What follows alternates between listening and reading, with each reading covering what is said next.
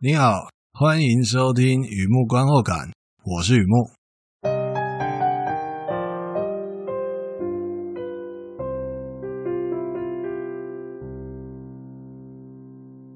今天来分享一篇电影的观后感，《The Roads Not Taken》，二零二零年的电影《未曾走过的路》。这是一部剧情片，父女俩一天的故事。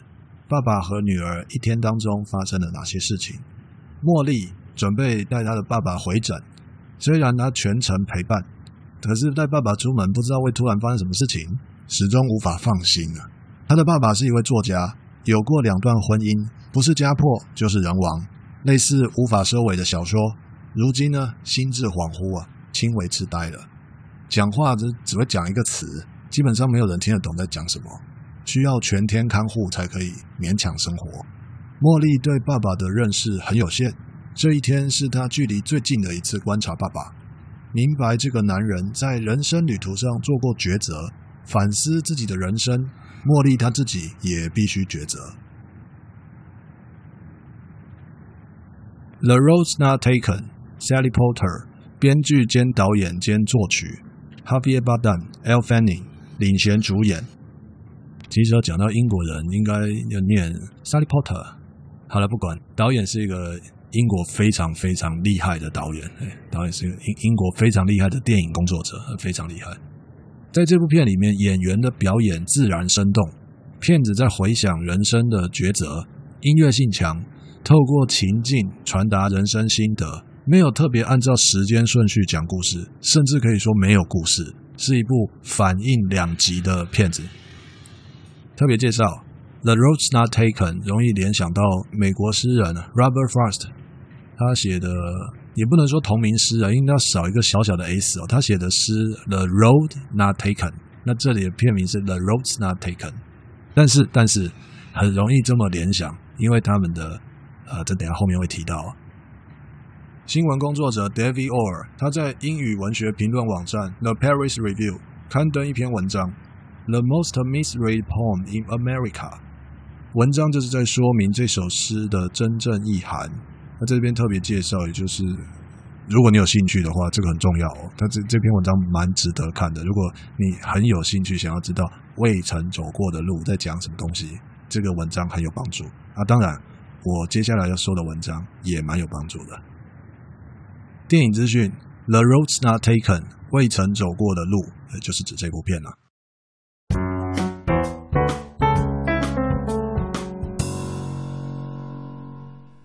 第二个部分，第二个阶段，一如往常的写下一些随笔啊，雨幕观后感嘛。看这部片让我想到哪些东西，带给我什么样的感触。The roads Not Taken，导演 Sally Potter，作者电影的实践者，他懂导演方法，懂编剧技巧，懂配乐编曲，懂文学作品，甚至懂沃尔夫在讲什么。那么该怎么说？筹码在主力手上，天大的利空不会跌。这道理在电影上也是说得通的。他的电影总是令我印象深刻啊。这样讲，他还活得好好的，他还活得好，他活得非常好。而现在看到这部未曾走过的路，有那么一点点不一样哦。我个人觉得他想要圆一份心愿，作者电影彻底的个人化，啊，评价两极也是很正常的。男主角哈维巴旦。真的是极好的演员啊，我个人非常尊敬他，非常。观众朋友可能对他演的反派人物印象比较深刻。虽然我个人比较常看独立电影，不过在这里，在这个地方必须特别来提一下商业电影。只要是演反派表现卓越，时下被记住、被痛恨的，很快就可以接演《零零七》系列的反派。巴旦当年的例子就是《Skyfall》嘛，《Mummy is very bad》啊，有印象吗？杀人无照，那虐待杀人执照，反派的最高荣誉，堪称电影圈的诺贝尔奖，那我捧过头啊。话说回来，巴旦在这边不演坏人，他是轻度痴呆，恍恍惚惚，心事重重。他演那个心事男，其实也好几次了。点燃生命之海，我印象我记得的了。跳水意外瘫痪，大半辈子在争取安乐死啊。点燃生命之海，啊，最后的美丽，一个江湖人罹癌。活得加倍奔放啊！心事男两个了嘛？或者这部片《痴呆爸爸》回想过去未曾走过的路，想得起来就已经三个了，经验丰富啊。换句话说，明白他的心事，就可以明白整个故事。The Road's Not Taken 这部片，我相信知道的人很少，知道而且看完的人更少。看完之后还想找观后感呢，可以说趋近于零了。但是高中数学老师说过，趋近于零不等于零，说不定就是你有兴趣多接触这部片的二三事，甚至想要知道我会怎么看，那你就来对地方了。电影里面的爸爸，也就是男主角李奥。废掉之前，他遇到人生交叉点。首先是第一段婚姻，倒不是选择结婚或离婚啊，而是他做了一个选择。姑且先这样说了，他做了一个选择，从此人生大不同。而第二个路口，人生交叉点嘛，他第二个路口也是婚姻，第二段婚姻。那骗子就有透露比较多，抛弃家人了，独自远行，遇到德国美女的那段戏，最后还有个半次，是指李奥划船，特别的犹豫。类似之前买股都赔钱了，然后负能量很强啊，那个不好的经验非常强，我还来不及看出一个所以然，他就昏倒在船上，那划船划一划就昏倒了。所以有人生交叉点，在我眼里，在这个片子里面我看到的总共出现两次半。上一段不清楚，上一段刚才提到的东西不清楚，甚至整部片没看过都没有关系，都不要紧。这里在讲人生观。看片是烹调人生观的一万种食谱里面最方便的一种，类似电锅出好菜。好，先来看一下有哪些食材啊。The Road's Not Taken 受到一首诗的启发，这部片受到一首诗的启发，而诗意和电影大意是非常接近的。我打个比方，想象森林里面有两条路，一条明晃晃的就是步道，有板有灯有栏杆，估计市政府有在做事啊。另一条是泥巴路，感觉曲径通幽，通什么幽不知道，但肯定不太好走。然后呢，A 君选了泥巴路，加扣东嘴起加爆，吃苦当做吃补。三十年后忆当年啊，因为选择了比较少人走的路，淬炼非凡人生。那听起来有点像网络文章在骗流量那种。我是指心灵励志类的文章啊，也听起来有那种感觉啊。如果这样解读，等于严重曲解。那怎么说？眼前两条路，一条步道显然是修过的，乍看好走，说不定路程比较远，甚至豆腐渣工程。另外一条羊肠小路，虽然看起来很难走，但想一下费力省时啊，说不定是一条成功的捷径啊。换句话说，两条路好坏参半，风险均等，自己只能选一条，下好离手，选定出走，另一条就会变成未曾走过的路嘛。成功、失败、反悔，那些都是后话。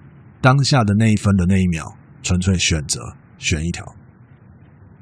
好，这样的话，食材准备完毕，我们就可以开始煮了。人生不断选择，我之前在其他篇观后感有提过，人生是一连串的死亡与重生。一旦断了选择，也就不会感受到任何绝望或希望，都感受不到了。里奥的人生交叉点。第一次是他失去小孩。如果说家变悲剧可以排名的话，失去小孩这个悲剧肯定是稳居榜首。世上没有几个夫妻承受得了这种丧子之痛啊！李奥选了一条路，从此人生丕变。话是这么说没有错，不过李奥的第一次在我眼里并没有真正做了一个选择的动作啊，这不是语言癌哦，意思是他没有主动选择。这就是为什么我前面提到，姑且先这么说啊，他他做了一个选择。对我来说，他只是顺水推舟，顺势发生，那结果大错愕，那导致到的话，当初就如此这般那样子嘛，就可以想象那个后续会自责了。我个人也曾经失去过至亲，虽然不像李奥那样背负血债啊，但是我时常想起来，二零零一年十二月三十号那天啊，感觉自己可以在医院多待一段时间，却选择提早回家。有淡淡的缺憾，实际上我也无法，我无法选择。实际上我由不得我选，扭曲的自责就是自己不断的想象另外一种可能。我看到李奥的第一次，就想劝他，那不是我们可以选的，但我就退缩了，我退了回去。有时候感觉比事实更像事实，那是无可避免的。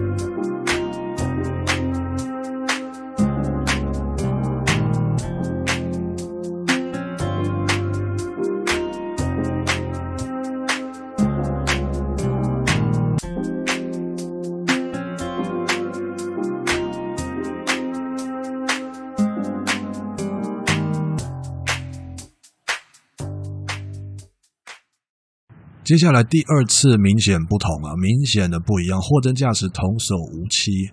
第二次确实出现了两条路，然后李奥选了其中一条，自主选择。所以第二次选择可以充分的反映那首诗的意境，但也可以彻底误解。那我们这样说好，我们常听到进退取舍也好啊，三元悖论也好，都在讲无法兼顾，必须选择。里奥选了他自己的欲望，你要说他选自己的事业，我也不反对啊。抛弃了太太还有女儿，反过来假设也可以。如果选了利他，就很难利己，这就是事情的表象。我不能说这样看是错的，只不过这样会把未曾走过的路看得太简单了。假设我的老板有一盆虎尾兰，选择一，细心照料，那他是老板，所以当然是我照料嘛。选择一，我细心的照料这盆啊、盆栽。虽然虎尾兰的生命力很强，但是照顾不嫌多啊。结果诶长得还不错。我把生活重心放在植物上，以至于比较少时间做自己的事。这是第一个版本。选择二，反正虎尾兰很容易养，我要先做自己想做的事。那回过头来看，虎尾兰好，这只长跟野草一样，只是也还过得去，没有枯死，没有烂掉。那这是第二个版本。感觉作祟的时候，就会开始追究比较这两个版本。放生的虎尾兰当然比不上细心照料嘛，或者减零碎时间才能做自己想做的事情，怎么可能比得上第一优先？我做什么我都是先做我自己想做的事情，这这两个没办法比的。当然是自己想做的那种第一优先，做起来就很开心啊。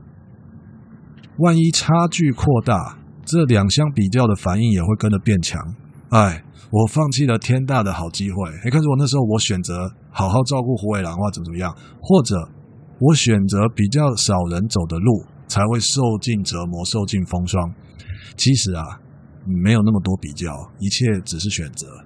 不然的话，择你所爱，爱你所择，早就变得鬼扯，整天抱枕头痛哭算了。诗意是在讲这个东西，电影也是在讲这个东西。如果你觉得我在乱讲，表示感觉的力量确实很强大。主宰我们相信选对或者选错，然后天天是阴天，三步两回头。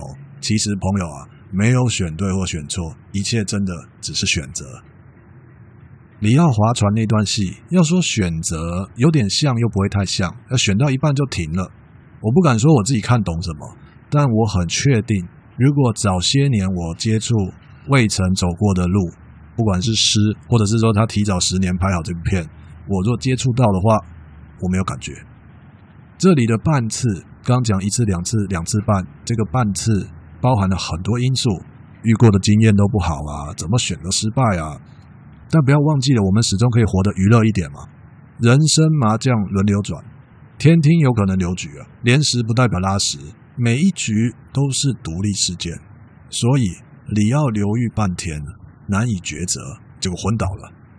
不好的回忆是其次，我很直接感受到，那是因为他老了，没有办法像以前那样恋爱，没有办法像以前那样做爱，更不要说像以前那样择你所爱，很闷啊，不如昏倒算了。最后一段比较特殊啊，比较特别啊，呃，基本上跟电影直接相关的感触，在前面有，我把它归纳成两次半，都提到了。那接下来是比较延伸的。也就是看到这部片讲的东西，直接让我联想到自己的人生回忆吧。我想，我个人大概八岁开始学会“选择”两个字怎么写，二十岁开始真正明白其中的意义，到现在要算也好一段时间了。我会说，选择这个东西到底是谁设计的？永远适应不良啊，永远的。时常想起未曾走过的路，自己也变得多愁善感。并不是因为埋怨现状，而是想偷看一眼，假如当时爱了或恨了，或留了或放了，那些亲爱的自己后来过得怎么样？偷看哪有那么容易啊？你说偷看一眼就可以看得到吗？于是啊，我需要一个抽象的东西来寄托我的抽象。我找到平行宇宙，那不是说我发明，就我找到这个东西，平行宇宙，非常好，极好的东西。帮助我想象平静，想象平静哦。换句话说，我不是那首诗或这部片的信徒，感受每一条路各有各的好，对我来说是不够的。可是这部电影没有拍坏，更没有瞎扯。准确的说，吃饭的方式不一样。他们用刀叉，我拿碗筷，彼此都在吃饭，让自己的味蕾继续感受甜酸苦辣，这是最珍贵的殊途同归啊！朋友啊，你永远不会知道怎么选比较好，但是认识选择依然很重要。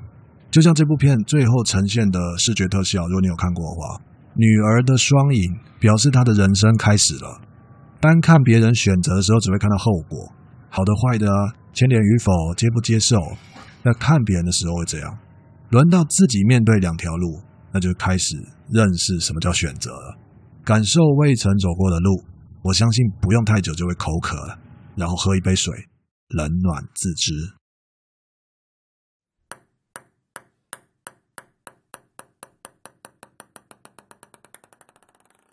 好的，介绍到这边，分享到这边，《The Roads Not Taken》二零二零年的电影《未曾走过的路》。